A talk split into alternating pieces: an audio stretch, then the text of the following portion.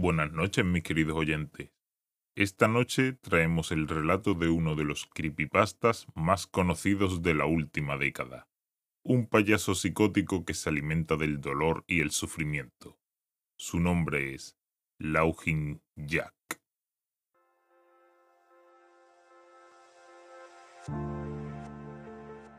Era un día de verano. Mi hijo de 5 años, James, jugaba en el patio trasero de la casa. James siempre había sido un chico tranquilo. Jugaba solo normalmente.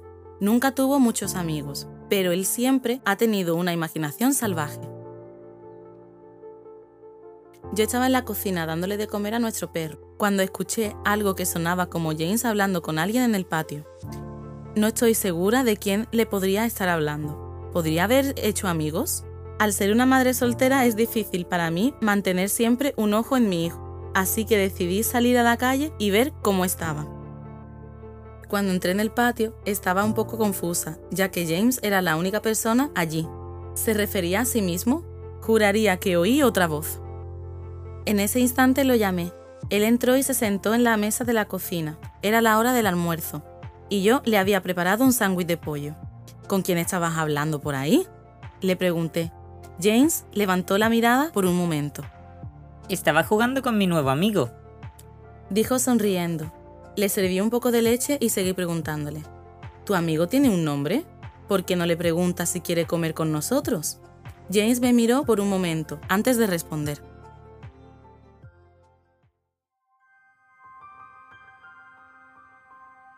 Su nombre es Laughing Jack. Yo retrocedí un poco por lo que había dicho Ah, sí, es un nombre un poco extraño. ¿Cómo es tu amigo? Le pregunté, un poco confundida. Es un payaso. Tiene el pelo largo, largo y una nariz muy grande, unos brazos largos y grandes pantalones, con calcetines a rayas y siempre sonríe.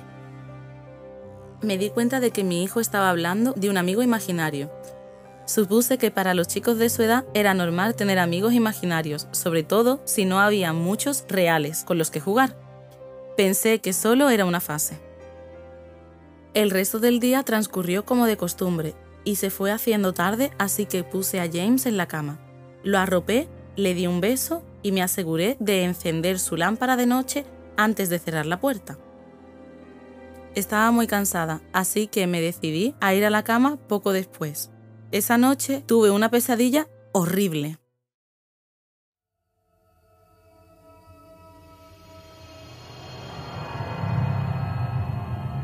Todo estaba oscuro. Me encontraba en una especie de parque de atracciones en muy mal estado. Tenía mucho miedo. Corría a través de un campo interminable de tiendas de campañas vacías y algunas carpas de juego. Todo el lugar tenía un aspecto horrible, era todo blanco y negro. Había peluches colgados de sogas en las cabañas de juego, todos con una sonrisa enfermiza, cosidas en sus rostros. Se sentía como si todo el parque estuviera mirándome a mí, a pesar de que no había nadie. Entonces, de repente, empecé a oír levemente los sonidos de Poke Goes the Whistle. Se estaban reproduciendo en un acordeón que se hizo eco a través del parque. Esto me hipnotizó. Seguí su melodía a la carpa del circo, casi en trance, incapaz de evitar que mis piernas se moviesen hacia adelante. Estaba completamente oscuro. La única luz visible provenía de un proyector que brillaba en el centro de la gran carpa. Mientras caminaba hacia la luz, la música sonaba más lenta. La música se detuvo justo antes de su culminación y de repente se encendieron todas las luces. La intensidad de estas me dejó prácticamente ciega. Lo único que podía ver era una pequeña silueta oscura que venía hacia mí. Luego apareció otra, y otra, y otra. Había decenas de ellas. No podía moverme, mis piernas se congelaron. Lo único que podía hacer era ver cómo esas siluetas inquietantes se me acercaban lentamente. A medida que se acercaban pude ver que eran niños. Mientras miraba a cada uno de ellos me di cuenta de que todos estaban horriblemente desfigurados y mutilados. Algunos tenían cortes por todo el cuerpo, otros lucían gravemente quemados y otros tenían sus miembros mutilados. Los niños me rodeaban, arañaban y desgarraban mis carnes. Arrancándome trozos del cuerpo con sus manos y pequeños dientes. Los escuchaba comer mi carne y arrancarme mis vísceras mientras me ahogaba en mi propia sangre. A medida que los niños me destrozaban y yo me desvanecía, todo lo que podía oír era esa horrible risa. Una risa de psicópata, ligeramente distorsionada.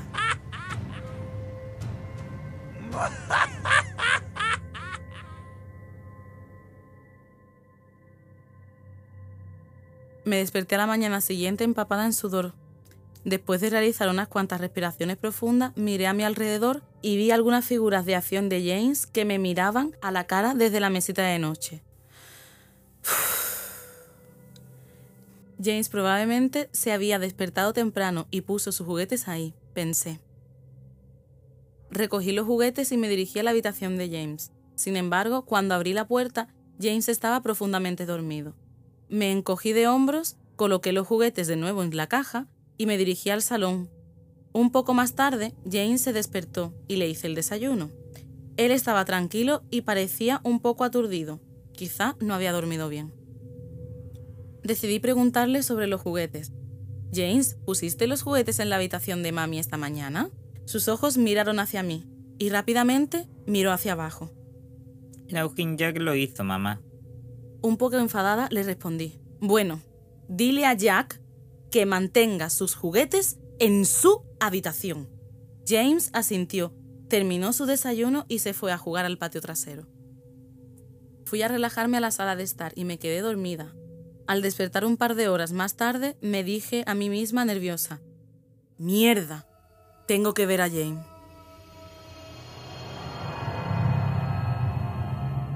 Estaba un poco preocupada, habían pasado más de dos horas sin saber nada de él. Fui al patio trasero, pero James no estaba allí. Estaba muy nerviosa, así que gritando comencé a llamarlo. ¡James! ¡James! ¿Dónde estás? En ese momento oí una pequeña risa proveniente del patio delantero. Salí corriendo por la puerta hacia el frente de la casa. James estaba sentado en la acera. di un suspiro de alivio y me acerqué a él. James, ¿Cuántas veces te he dicho que te quedes en el patio trasero? Espera, ¿qué estás comiendo? James me miró y luego metió la mano en el bolsillo. Sacó muchos caramelos. Eso me puso aún más nerviosa. James, ¿quién te ha dado esos dulces? Él me miró sin hablar. James, por favor, dile a mamá quién te ha dado esos dulces. James bajó la cabeza y dijo: La Jack, él me los dio. Mi corazón se hundió y me arrodillé para mirarlo a los ojos. James, he tenido suficiente de este Lao Jack.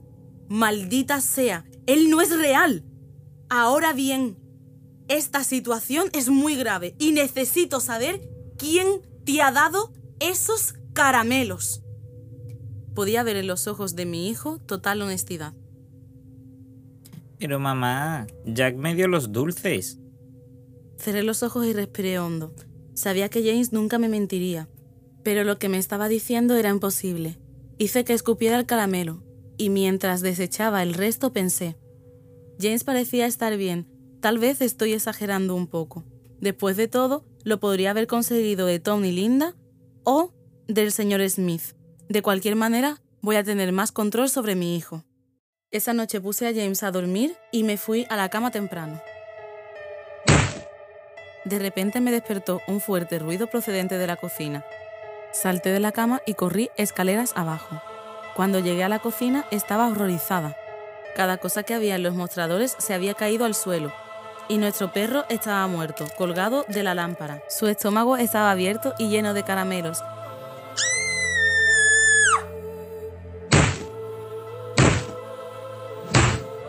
Mi impresión se rompió súbitamente por un grito agudo procedente de la habitación de James, seguido de fuertes golpes. Rápidamente agarré un cuchillo del cajón y corrí por las escaleras con la velocidad que solo una madre cuyo hijo estaba en peligro podía tener. Entré por la puerta y encendí las luces. Toda la habitación había sido destrozada. Mi pobre hijo estaba en su cama llorando y temblando de miedo. Lo recogí y salí corriendo de la casa para ir a casa de los vecinos. Afortunadamente, ellos aún estaban despiertos. Me dejaron usar su teléfono y llamé a la policía. No tardaron mucho en llegar, les expliqué lo que había sucedido y me miraron como si estuviese loca. Registraron la casa, pero lo único que encontraron fue a nuestro perro muerto y dos habitaciones destrozadas. El oficial me dijo que probablemente alguien había entrado en la casa y que habían hecho todo eso antes de hacer una salida rápida, cuando se enteraron de que subía por las escaleras. Yo sabía que no era cierto, todas las puertas estaban cerradas y ninguna de las ventanas estaba abierta. Lo que estaba en mi casa no vino de fuera, eso estaba en mi casa. Al día siguiente James se quedó dentro, yo no quería que se fuera de mi vista.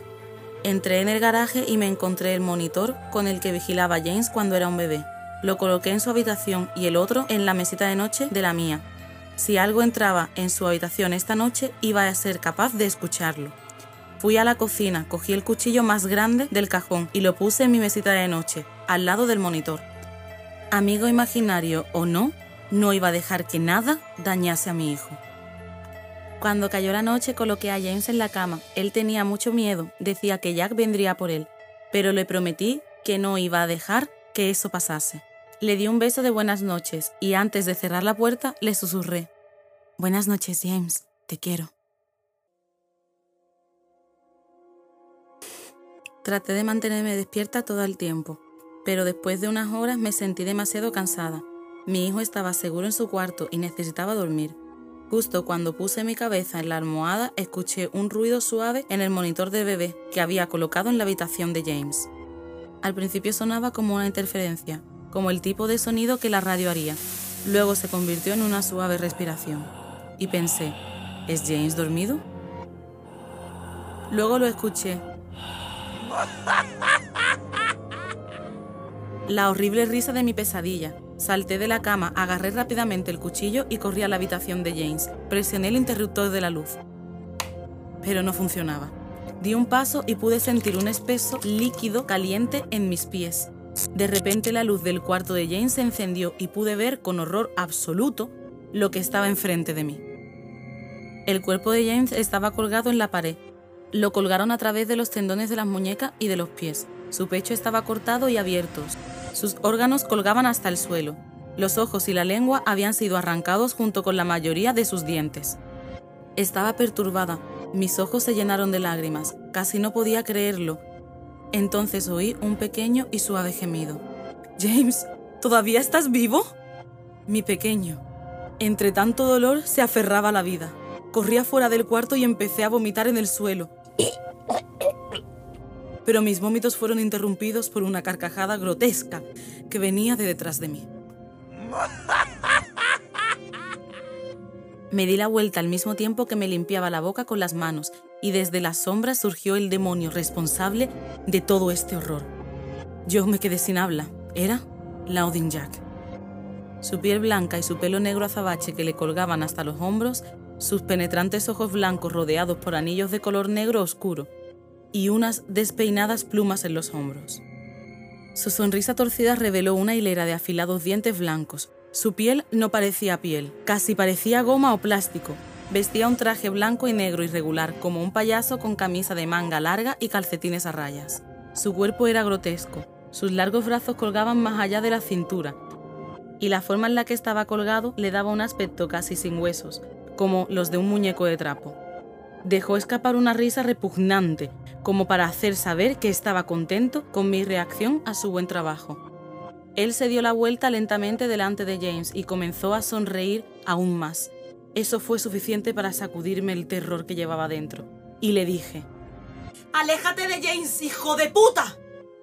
Corrí hacia el monstruo levantando el cuchillo por encima de mi cabeza y le apuñalé en la espalda, pero tan pronto como el cuchillo lo tocó, desapareció en una nube de humo negro y moscas.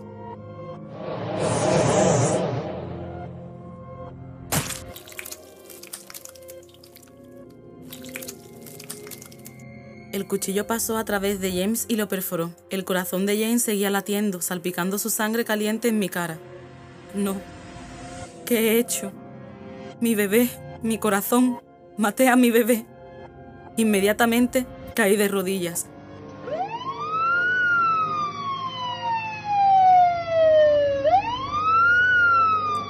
Podía oír las sirenas en la distancia, cada vez más fuertes. Mi hijo, mi bebé, Mi dulce bebé. Le prometí que mamá lo protegería, pero le fallé. Lo siento, James. Lo siento mucho. Estallé en llanto, arrodillada frente a lo que aún era el cuerpo de mi hijo. La policía no tardó en llegar y encontrarme frente al cuerpo de mi hijo, todavía empuñando el cuchillo cubierto de sangre con el que maté a mi pobre retoño.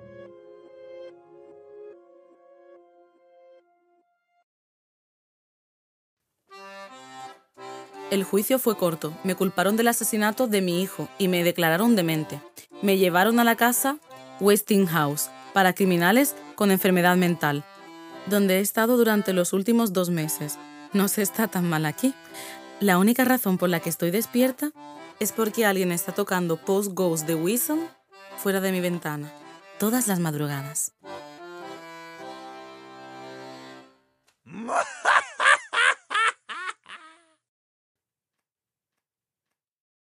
Y bien, ¿qué os ha parecido esta historia? Esperemos que la hayáis disfrutado tanto como nosotros. ¿Verdad, Cujo? A propósito, si tenéis algún relato en concreto que queráis pedir para que narremos, podéis escribirnos un correo, el cual os dejaremos en la descripción, y sopesaremos la posibilidad de narrarlo.